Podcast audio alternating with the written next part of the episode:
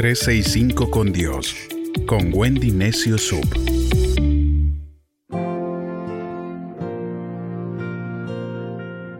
...23 de marzo... ...mi esperanza está en Dios...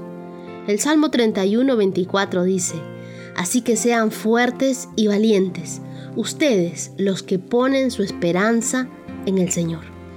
Cuando tienes esperanza, vas a enfrentar la vida con valor. La esperanza nos infunde valor porque aunque nuestro presente sea difícil, tenemos la seguridad de un futuro mejor. El gran general Napoleón Bonaparte dijo, el valor es como el amor, necesita de la esperanza para florecer.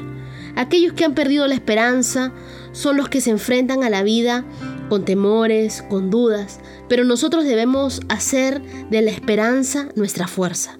Recuerda, nosotros podemos vivir la vida con fuerza y valentía porque a pesar de los problemas sabemos en quién hemos puesto nuestra esperanza, en nuestro Dios. El Salmo 37, verso 34 dice, pero tú confía en Dios y cumple su voluntad. Él te pondrá muy en alto y te dará la tierra prometida. Ya verás con tus propios ojos cuando los malvados sean destruidos. Las personas que han perdido la esperanza tienden a ser inseguras. Cuando tenemos esperanza, la gente lo nota. Lo nota nuestra forma de hablar, nuestra forma de pensar, de actuar, de vivir. Caminamos más firmes. Cuando caminamos con Dios a nuestro lado, caminamos seguros y con esperanza. El libro de Hebreos, en el capítulo 10, verso 23, dice, sigamos confiando en que Dios nos salvará no lo dudemos ni un instante, porque Él cumplirá lo que prometió.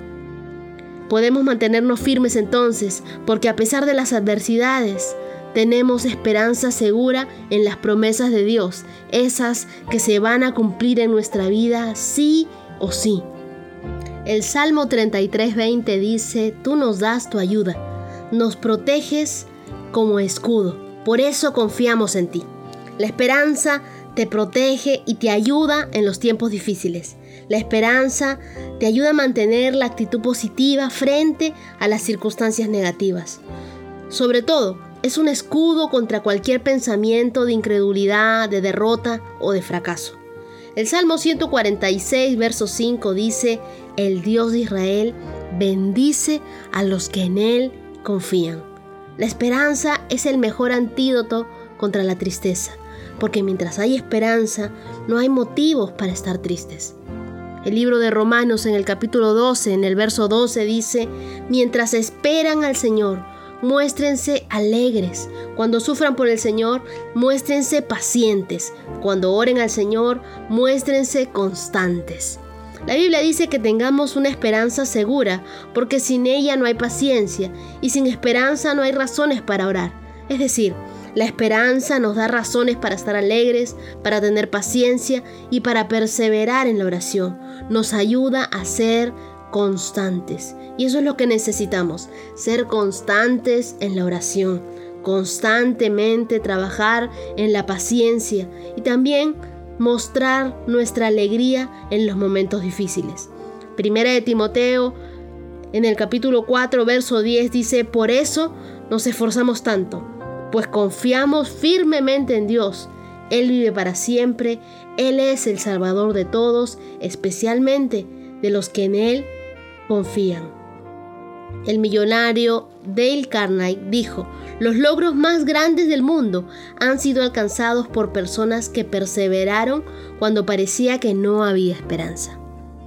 Cuando tú tienes esperanza, tienes ánimo de trabajar, aun cuando el ambiente no te gusta y todo el mundo dice que no hay esperanza.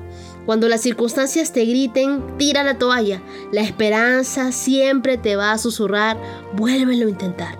La esperanza es nuestro mejor motivador para seguir adelante.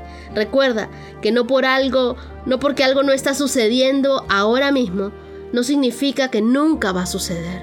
Dios tiene el control de todo. Pongamos nuestra esperanza en Él. Acompáñame en una oración y digámosle juntos a Dios, Dios mío, quiero que tú seas mi esperanza. Confío en ti. Voy a dejar de mirar las circunstancias que vivo el día de hoy. Voy a olvidarme de la queja y voy a poner toda mi confianza en ti.